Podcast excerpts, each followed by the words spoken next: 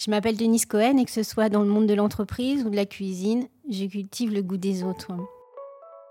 Miamo est un podcast qui est né d'une discussion avec ma fille Mina sur le pouvoir des femmes et l'empowerment. Alors comme mon truc à moi, c'est l'action, le partage, l'entraide, eh bien, euh, dans ce podcast, je mets en avant les vrais potentiels et les influences de ces femmes dans leurs histoires qu'elles me livrent. Miamo fait la part belle à leurs écueils, leurs succès, mais aussi leurs doutes et leurs certitudes. Et il parle euh, aussi de force et de croyances positives. Très belle écoute.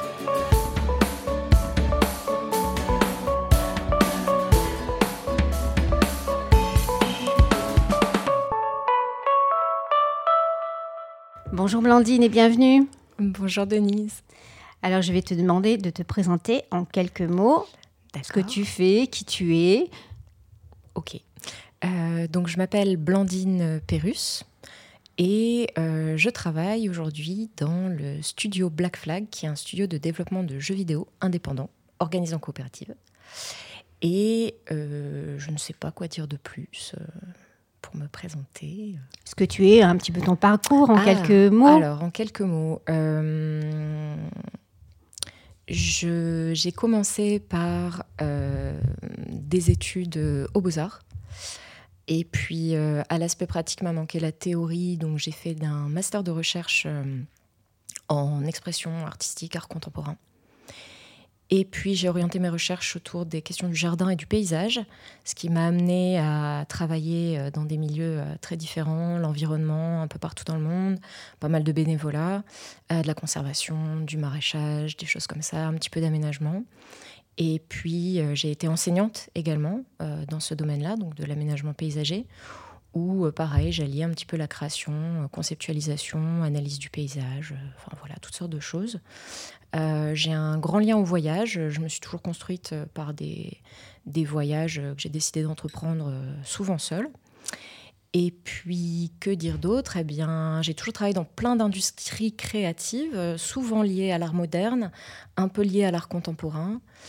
Et puis, je suis arrivée dans le milieu du jeu vidéo de façon fortuite en arrivant sur Bordeaux et en me rendant compte qu'il y avait une scène indépendante du jeu vidéo qui était très vivante et comme j'étais en recherche de ben, c'est quoi la suite, qu'est-ce que je vais faire maintenant, euh, j'ai cherché une opportunité pour rejoindre euh, l'industrie parce que moi je suis joueuse depuis que je suis toute petite. Donc le jeu vidéo, ça m'a toujours euh, un peu habité, mais j'en ai jamais rien fait professionnellement. Et puis j'ai fait la rencontre d'Adrien et de Maxime qui étaient à la recherche de quelqu'un pour administrer leur studio de jeux vidéo indépendant qui se développait.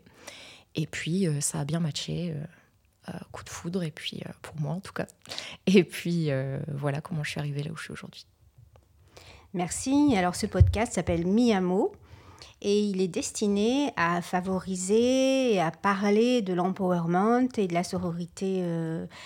Et dans la question de l'empowerment, en fait, il y a le fait de se sentir à sa juste place, d'avoir confiance en soi, en ses compétences, en ses valeurs, ses qualités pour se sentir euh, à la fois euh, bien et puis aussi fort et confortable dans sa vie perso comme dans sa vie pro. Alors j'ai envie de te poser la première question de, cette rencontre. ça t'inspire quoi toi? Ce mot empowerment, ça a du sens pour toi? Oui, ça a du sens. Moi, je lirais ça à un de mes problèmes qui colle à ma personnalité parce que je, j'ai toujours été, depuis toute petite, euh, une dilettante. Et du coup, euh, le dilettantisme, euh, il n'était pas, pas franchement encouragé. Et, et, à la fois, moi, je m'en suis toujours nourrie. voilà, j'ai besoin d'être constamment surprise, bousculée, challengée, stimulée. Donc ça me convient très bien, même si c'était pas très bien accepté. En revanche, il y a quand même des moments où on se dit finalement, euh, je fais plein de choses, mais je suis spécialiste de rien. Et parfois, quand on se retrouve face à des gens qui sont des vrais spécialistes, des experts dans leur domaine, bah moi je trouve ça très impressionnant. C'est quelque chose que j'admire beaucoup parce que c'est quelque chose que je, ne serai jamais, je, le sais.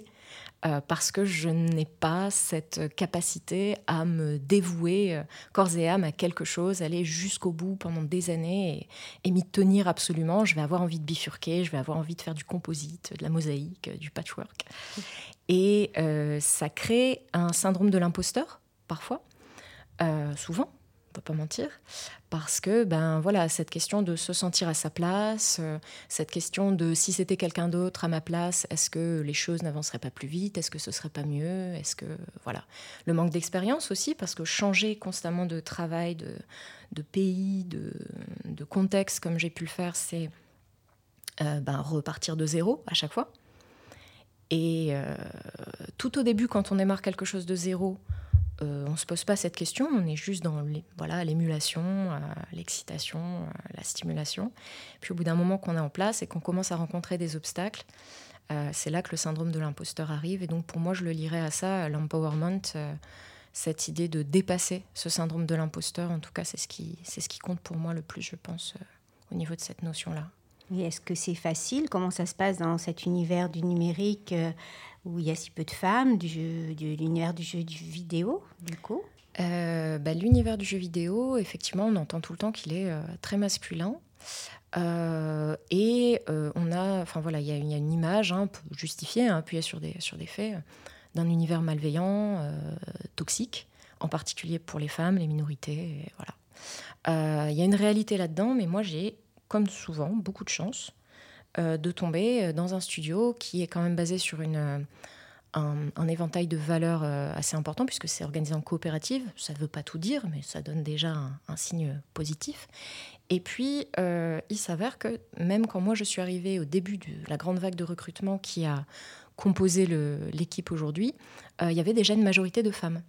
les deux fondateurs avaient déjà fait le choix de, de recruter, me semble, cinq femmes euh, et donc, euh, on continue d'être une majorité de, salariés euh, femmes et non genrés.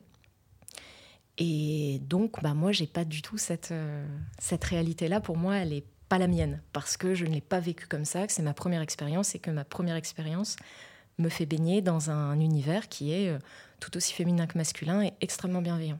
Donc il faut aussi se méfier des stéréotypes. Oui, je pense complètement. Et puis il faut, enfin voilà, il faut pas les ignorer.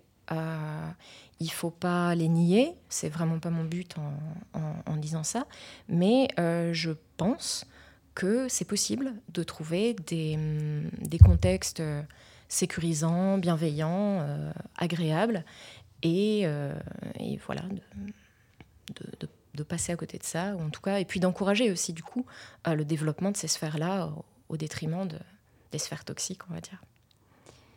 Il y a une question qui me vient parce que quand tu parles de ton parcours, euh, tu es euh, assez jeune. Euh, bon, on va pas demander de, ton âge, peu importe, mais tu as eu un parcours assez riche, éclectique. Est-ce qu'il y a des, justement, par rapport à cet empowerment et cette confiance en, toi, il y a eu des rencontres ou des personnes, des mentors qui t'ont permis de, de, te guider là, face à à ces, euh, hésitations ou ces doutes euh, dont tu as si bien parlé tout à l'heure euh, Bien sûr, on va remonter un petit peu loin, mais j'avais une grand-mère qui... j'ai toujours été un petit peu rebelle. et en fait, ma grand-mère s'amusait beaucoup de ça, elle qui était pourtant très...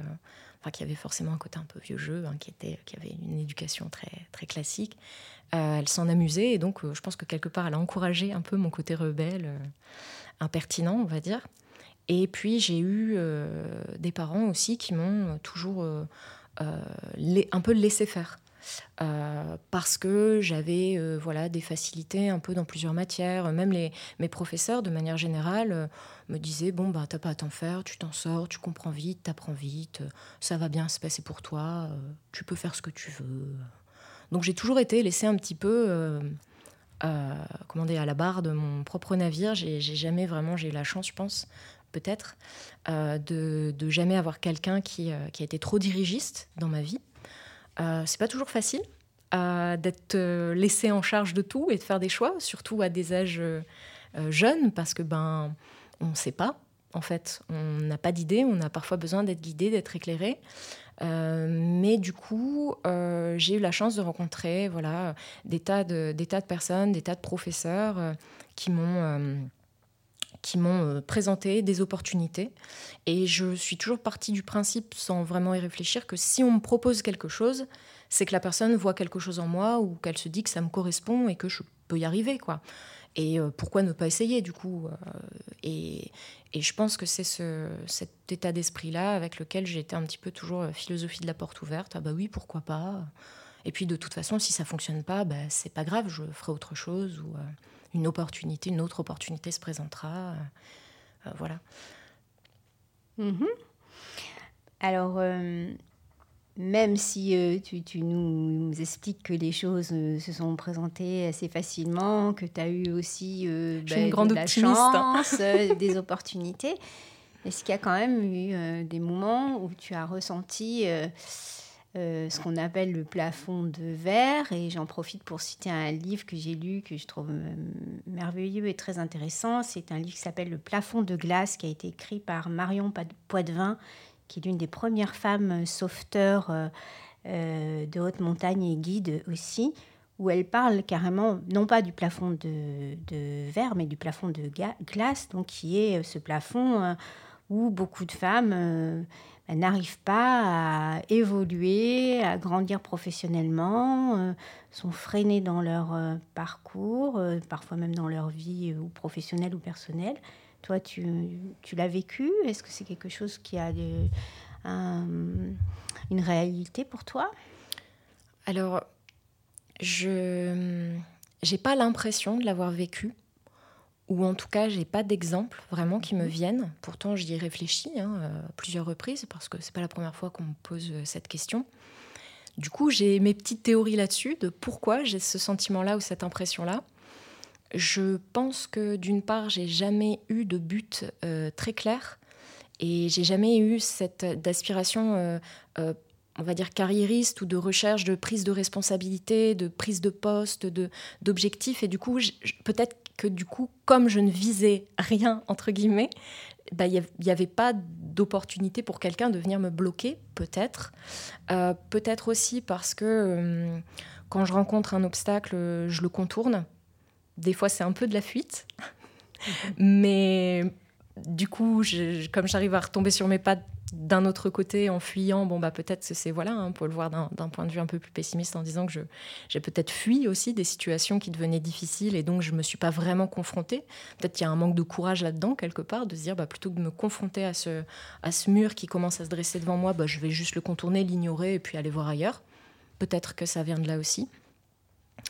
Euh, et en tout cas, euh, voilà, je pense que c'est la seule réponse que je puisse te faire là-dessus. J'ai j'ai pas d'exemple concret euh, à ce sujet-là. Tant mieux, hein, c'est hyper positif en même temps. Et, et je me dis, il y, a, y, a, une thématique quand on parle de, du rôle des femmes dans la, dans la société, qu'on a toujours un peu l'impression qu'on est obligé de se conformer à, un modèle. Et euh, quand on avait euh, parlé ensemble euh, lors d'échanges, on, s'était dit qu'il y avait aussi, au-delà du syndrome de, de, de au-delà du syndrome d'illégitimité, il y avait le syndrome de la bonne élève aussi. Alors là-dessus, tu as des choses à nous dire? Oui, je pense.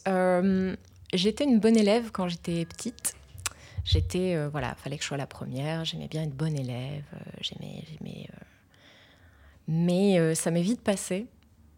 ça m'est vite passé parce que je pense qu'à un moment donné, j'ai eu des retours de la part de différentes figures. je n'ai j'ai pas de nom, j'ai pas de, de figure précise qui se dessine, mais je sais qu'à un moment donné, j'ai ressenti assez tôt, euh, peut-être à, peu près au niveau du collège, je dirais, euh, une, un besoin de résister au fait que je passais mon temps à essayer de faire plaisir ou de, de correspondre à ce qu'on attendait de moi.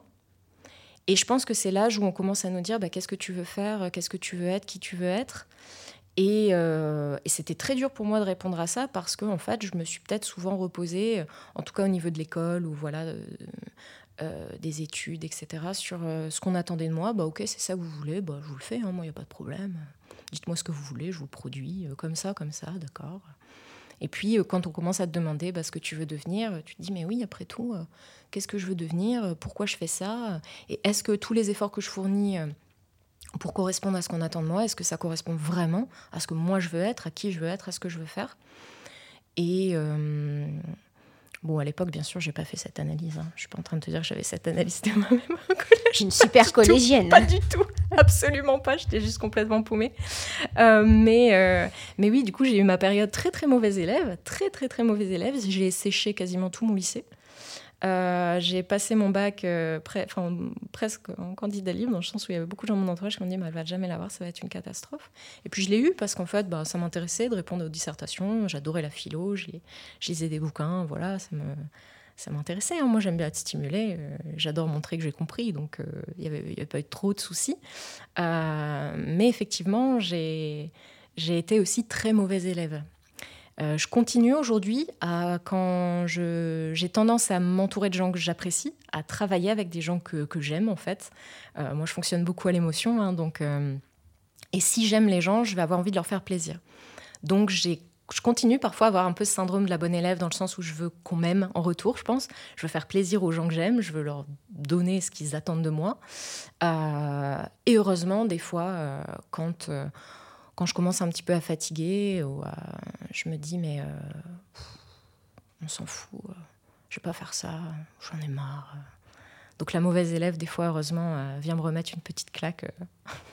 Donc en fait, c'est, tu te lâches un peu la, grappe, tu te, tu te, fous la paix. Je me fous la paix, je me lâche la grappe. Tu arrives à le faire Oui. Assez souvent Oui, oui. je sais que j'y arrive. c'est quelque chose que je savais pas faire avant parce que j'ai eu des métiers. j'ai toujours eu des métiers passion souvent soutenus par ce qu'on appelle des fois des métiers alimentaires, hein, parce que les métiers passion, ça paye pas beaucoup. Euh, mais les métiers passion, le problème, bah, quand ton métier c'est ta passion, ça s'arrête jamais en fait. Et t'as pas forcément envie que ça s'arrête. Et hum, du coup, bah, tu n'as pas envie de te laisser tranquille. tu vois, je te prends l'exemple de quand j'étais guide conférencière, bah, tu as envie d'être meilleure, tu as envie de combler tes connaissances, tu as envie d'aller te nourrir d'expositions. En fait, ta vie de guide, elle s'arrête jamais. quoi. Et euh, du coup, je savais pas le faire. Je savais pas m'en sortir, je savais pas m'extraire de ça, je savais pas m'arrêter. Et aujourd'hui, un truc dont je suis super fière, c'est que je suis dans une entreprise que j'aime de tout mon cœur, que je veux voir euh, réussir, euh, à laquelle je donne vraiment, je suis très dévouée, je donne toute mon énergie euh, à une équipe que j'adore, que je veux soutenir dans tous les moments, les, les difficiles comme les moments heureux. Par contre, si j'ai pas terminé quelque chose, quelque chose d'important, mais que je pars en week-end, je pars en week-end et je coupe et je vais faire plein d'autres choses. Et, le lundi, ça va me saouler de revenir travailler.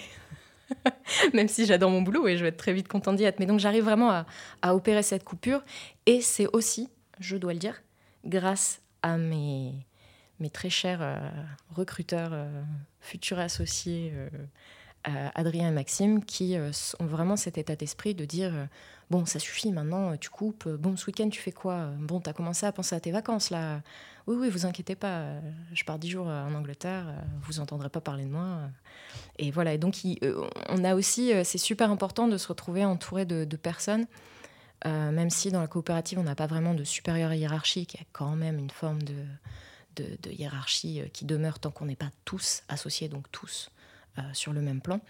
Et le fait d'avoir euh, ces personnes clés qui te disent euh, il faut que tu coupes, allez hop, prends-toi un jour de congé, dis donc, t'as fait trop d'heures la semaine dernière, demain tu viens pas, mais t'as pas prévu de faire le pont là mais t'as fait plein d'heures là ce mois-ci.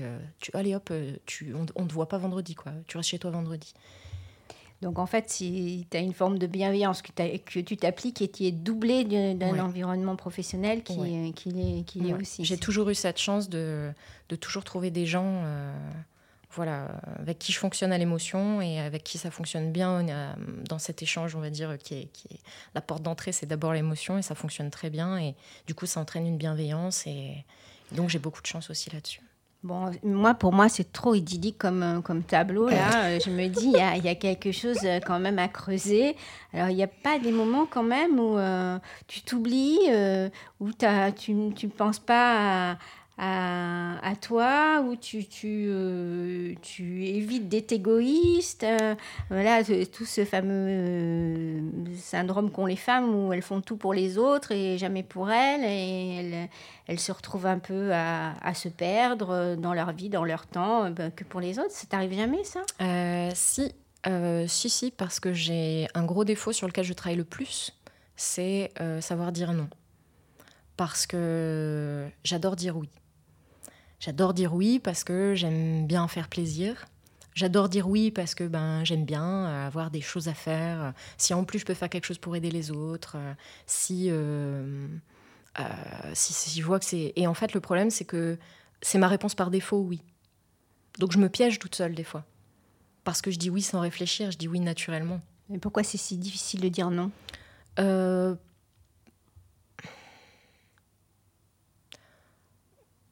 Parce que je pense que j'aime trop ce que ça me renvoie quand je dis oui à quelqu'un. Je pense que j'ai besoin de ça. Je pense qu'on en revient vraiment à ce besoin d'être euh, aimé en retour. Et comme je m'entoure de personnes que, que, j'apprécie énormément, euh, euh, j'ai ce côté un peu amour inconditionnel aussi. Et du coup, bah, voilà, j'ai envie de faire plaisir et rien que le fait de dire oui, de voir le soulagement euh, chez la personne en face de moi ou de voir un sourire, euh, enfin voilà, c'est pour moi, c'est euh, c'est c'est un c'est vraiment un boost d'énergie incroyable et, et voilà donc donc ça c'est un problème et en plus c'est un problème parce qu'au fond des fois je me dis c'est un peu égoïste mm. tu vois c'est comme quand tu fais un cadeau à quelqu'un tu te fais plaisir à toi aussi en offrant quelque chose. Hein. Donc, euh, donc il y a ce côté-là aussi euh, qui est un peu, un peu pernicieux. Donc en fait, euh, comment je travaille là-dessus? Ben, Exactement ce que je viens de faire là en me disant, est-ce que dire oui, c'est vraiment bien? Est-ce que c'est vraiment que du positif? Est-ce que c'est vraiment qu'une force positive qui me pousse à dire oui tout le temps? Ou est-ce qu'il n'y a pas un petit côté, euh, voilà, euh, ah, je suis vraiment la meilleure, je suis toujours là quand on a besoin de moi, euh, je suis vraiment indispensable, qu'est-ce que je suis formidable? Voilà. Et du coup, là, je me dis, ah oui, non, c'est pas, c'est pas terrible ça, j'ai pas envie d'être cette personne-là. Donc, c'est comme ça que je me guéris. Bon, nous, on est quand même content de t'écouter lors du podcast, du podcast et que tu dises oui. Euh, oui, ce côté four et moulin, là, où les, femmes sont sur tous les fronts, euh, euh, du coup, ça t'inspire quoi? Dans quelle mesure c'est vrai pour toi? Alors, surtout si tu dis toujours oui, comment tu, tu, gères ça, là? Comment tu fais? Surtout en dirigeant cette boîte, en plus. Eh ben, je m'épuise. Et puis, je déprime, parce que quand on est fatigué, on déprime. Et puis, du coup, j'arrive plus à. J'ai plus envie de rien faire. Et puis, bah, du coup, ça va pas du tout. Et ben, du coup, je coupe. Et je me ressaisis et je me dis, mais en fait, bah, faut arrêter, c'est n'importe quoi, c'est pas possible. Tu coupes C'est-à-dire euh, bah, Par exemple, je prends des congés. Je m'en vais, euh, je vais faire du sport, euh, je fais un voyage, ou alors je reste trois jours chez moi à peindre, à faire de la gravure, à, relier un, tu te ressources. voilà, je me ressource, je me, mhm. j'essaie de m'obliger. Alors les premiers temps c'est dur parce que même quand c'est quelque chose que j'aime faire, je suis obligée de me faire violence pour le faire. Et puis je me rends compte que je prends beaucoup de plaisir, que ça m'apporte beaucoup, que je vois pas le temps passer, que je suis rechargée alors que j'ai donné de l'énergie. Et je me dis ouais ok, c'est super important en fait. Faut que je prenne du temps pour moi, c'est hyper important. Et derrière du coup, je suis bien meilleure à faire ce qu'on attend de moi ou à faire que j'ai besoin de faire ou à être opérationnel en fait tout simplement sur les autres aspects de ma vie. Donc euh, c'est là que je fais la part des choses et que euh, et que je me dis bah oui il faut faire des choix. Et euh, et après par contre aussi j'ai une propension il y a des trucs vraiment que j'aime pas faire. Du coup je les fais pas. Vraiment genre tu vois les, tâches ménagères des trucs comme ça je suis vraiment terrible je suis, je suis une bordélique absolue et et en fait ben Là où peut-être certaines personnes se diront ah non mais vraiment il faut que je le fasse non non mais ça peut pas s'il y a quelqu'un qui arrive chez moi qui voit ça comme ça. Et moi en fait je suis je suis vraiment nulle. Je me dis euh, oh non mais je m'en fous j'ai vraiment pas envie de le faire. Tu es une femme qui n'a pas le sens du devoir. Euh, ben je dirais pas enfin pas en tout cas pas de celui-là non. Clairement pas de celui-là euh, peut-être parce que j'ai hum, je sais pas pourquoi J'en sais rien. Pourtant, j'ai été bien élevée. Hein. Je le jure. Si ma mère écoute ce podcast, euh, j'étais super bien élevée. C'est pas comme ça qu'on m'a élevée. Hein. Mais, euh, Mais effectivement, il y, a des choses que je classe comme secondaires en fait. Donc, et quand c'est secondaire, que ça m'intéresse pas, que c'est ennuyeux, juste je le fais pas en fait. Ou alors c'est un moyen de procrastiner sur certaines autres choses et là, là c'est négociable. Parmi les, éléments aussi de, de, force hein, sur euh, les femmes et leur capacité à devenir un peu plus, euh, on va dire, euh, confiante et se sentir, se sentir bien, il y, a, il y, a, cette expression qui est un peu vulgaire là, qui, qui dit faut penser à sa gueule. les jeunes disent souvent là comme ça, pense à ta gueule. Et est-ce que c'est un élément, ça, qui te, qui te pousse euh, Alors, tu l'as dit, quand tu prends du temps pour toi, quand tu te ressources, mais tu es un peu contrainte et obligée, mais est-ce que c'est quelque chose qui euh, te permet aussi, de façon consciente, et sans que ce soit euh, parce que tu es poussé à bout de le faire, d'être d'être mieux dans ta vie, ou ça te parle pas du tout? Si, si, bien sûr. si, si, bien sûr. D'ailleurs, des fois, il y a un petit sentiment de culpabilité je me dis voilà, je suis un peu égoïste quand même. Hein. Mais, euh, mais en fait, ça fait du bien. Et tu te dis ça quand, par exemple? Euh, Un exemple.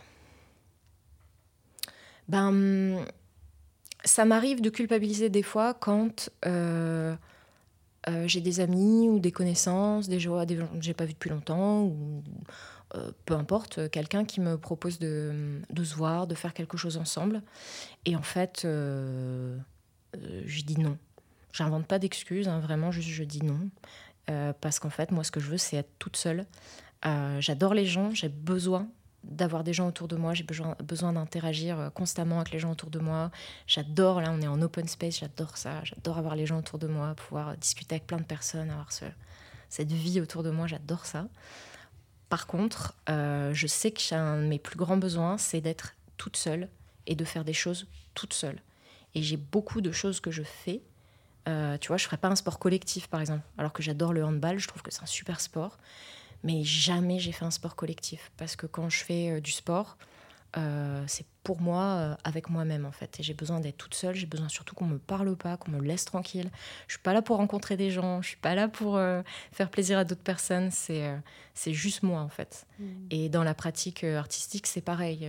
je, je, je, je partage peu ce que je fais parce qu'en fait, je le fais pour moi uniquement. Donc je ne sais pas si ça répond à ta question.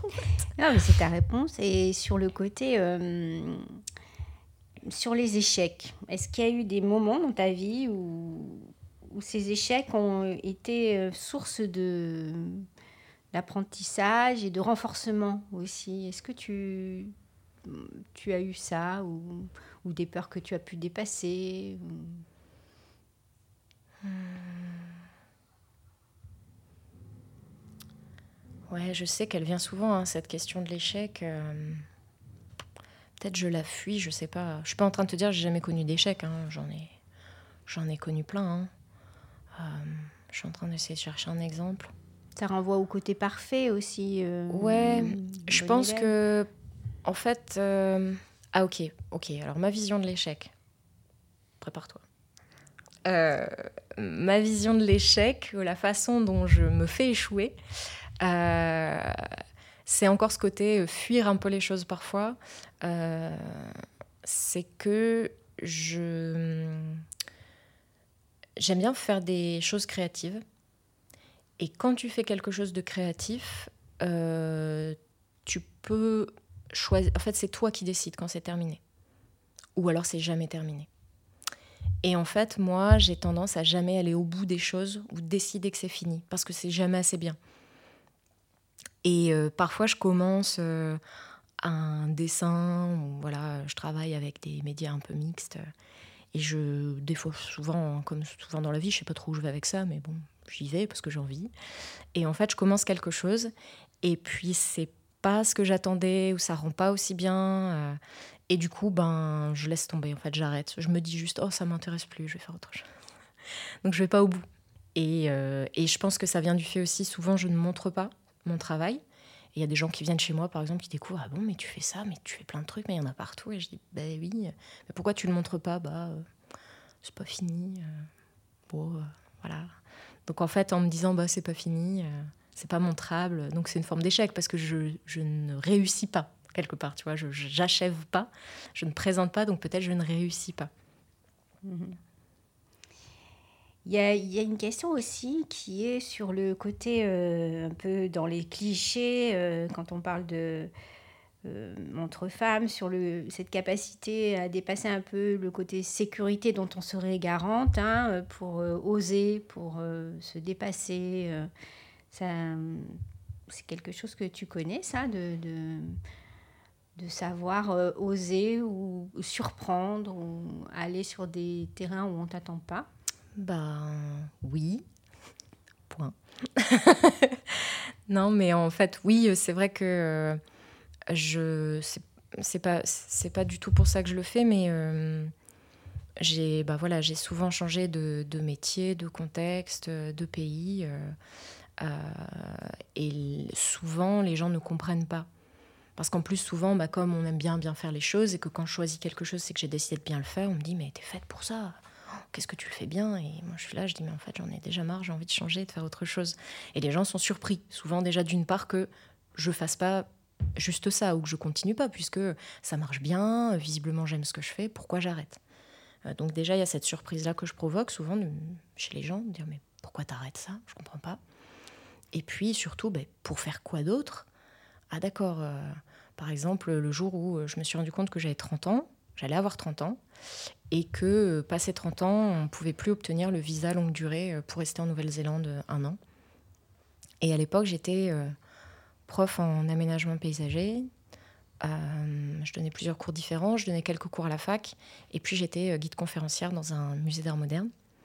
Et en fait, j'ai appelé mes... J'en avais marre, en fait, parce que j'avais enfin, pas de temps libre, je gagnais pas ma vie. Et donc, je commençais à, un petit peu avoir du mal. Et en fait, j'ai vu ça sur Internet complètement par hasard. Je me suis dit, euh, je m'en vais en fait. Je vais partir en Nouvelle-Zélande. Du coup, j'ai appelé mes employeurs pour leur dire, bon, ben, là, là je vais avoir mes 30 ans. Euh, bon, bah là, pour la rentrée de septembre, les gars, il va falloir me remplacer. je m'en vais en Nouvelle-Zélande. Ah ah, sacrée Blandine. Non, non, vraiment, je, je m'en vais en Nouvelle-Zélande. Mais pourquoi faire? Je sais pas en fait, juste je pars en Nouvelle-Zélande en fait, j'ai envie de partir, j'ai envie de faire autre chose, j'ai envie de voir autre chose, j'ai besoin de voyager. Euh, je m'en vais en fait, j'arrête. Et souvent, euh, les gens en fait, ils ont que cette vision-là parce que bon, ça, c'est arrivé à plusieurs reprises hein, dans ma vie. Euh.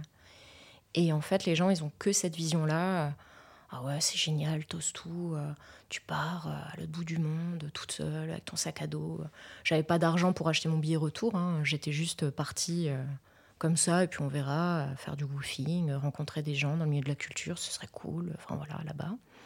Et puis, et souvent, du coup, les gens, comme ils ont que cet aspect-là du tableau, ils me disent Oh là là, mais ouais, mais pour toi, c'est facile.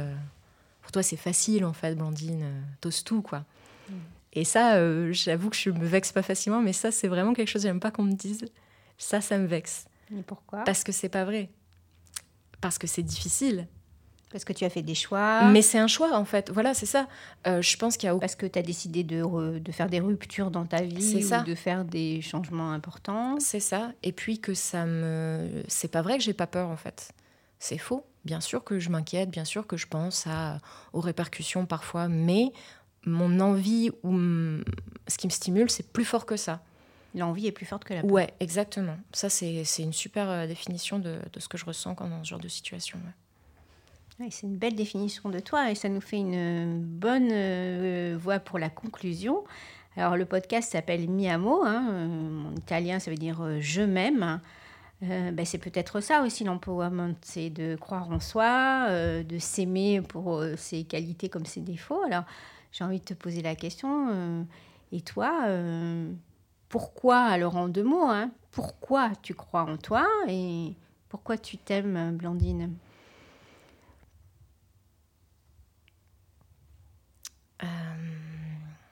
Je crois en moi parce que je, je me fais confiance pour toujours m'en sortir. Je sais que je suis très flexible et je m'adapte à plein de contextes différents et, je, suis facilement heureuse, en fait. J'ai, pas besoin de grand-chose pour être heureuse. Donc, euh, ça, c'est ce que j'aime chez moi. C'est que je suis pas exigeante, je suis pas high maintenance, comme disent les Anglais. C'est-à-dire, je suis pas difficile à, hard to please, ou je sais pas comment, je, je trouve pas mes mots là en français, mais, euh, mais en gros, je suis, c'est facile pour moi de m'occuper de moi. Voilà. Je me. Tu sais, te satisfais de peu? Je, me satis, je sais me satisfaire de peu. Mhm. Je peux aussi décider que j'ai envie de quelque chose et euh, je pèse le pour et le contre et je me dis que ça vaut le coup et j'y vais. Et voilà, et ce côté adaptable, c'est vraiment ce que je préfère chez moi en fait. Ça, c'est c'est quelque chose que. Une forme de 4x4 Ouais, ouais, c'est ça, ouais. ouais, pourquoi pas, ouais. Et ouais, je dirais que c'est ça. Merci beaucoup pour euh, ta sincérité. Même tes hésitations qui te faisaient chercher euh, prouvaient que aussi, euh, ben, euh, c'était pas forcément facile et évident de parler de toi, mais en même temps, j'ai trouvé que tu, de- tu livrais beaucoup euh, de ta personnalité. Ouais, je suis, je suis peut-être des fois trop franche ou un petit peu. Non, en tout cas, c'est pas, j'ai pas, j'ai pas honte de dire euh, ce que je suis, quoi. Ça, c'est pas, c'est pas un problème. Merci encore Je et bonne prie, route. Denise, merci beaucoup. J'espère que ce podcast vous a plu, inspiré et surtout partagez-le, commentez s'il vous plaît aussi, euh, donnez quelques étoiles sur iTunes ou Spotify et puis vous pouvez aussi m'écrire euh, sur Instagram. L'idée c'est d'élargir la parole sur le sujet et de nous donner, à nous les femmes, encore plus de force et de punch pour vivre nos vies. À très vite.